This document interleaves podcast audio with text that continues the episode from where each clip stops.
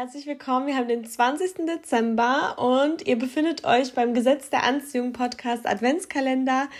Und jetzt öffnen wir direkt mal das 20. Türchen und dahinter verbirgt sich dum, dum, dum, dum, ein Impuls von mir und zwar zum Thema Bewusstsein aktivieren.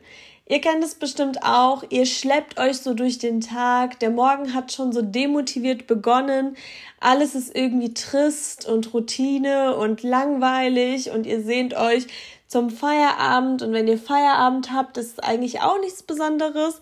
Und ja, wenn ihr solche Tage kennt, ich mache es immer so, dass ich dann wieder mein Bewusstsein aktiviere. Gerade morgens früh, wenn ich dann merke, oh, heute ist nicht alles so beschwingt und leicht wie sonst, heute muss ich mir da ein bisschen mehr Mühe geben, dann fängt es schon beim ersten Kaffee an, dass ich so richtig äh, feiere, wie ich den Kaffee genießen darf und gar nichts als selbstverständlich ansehe.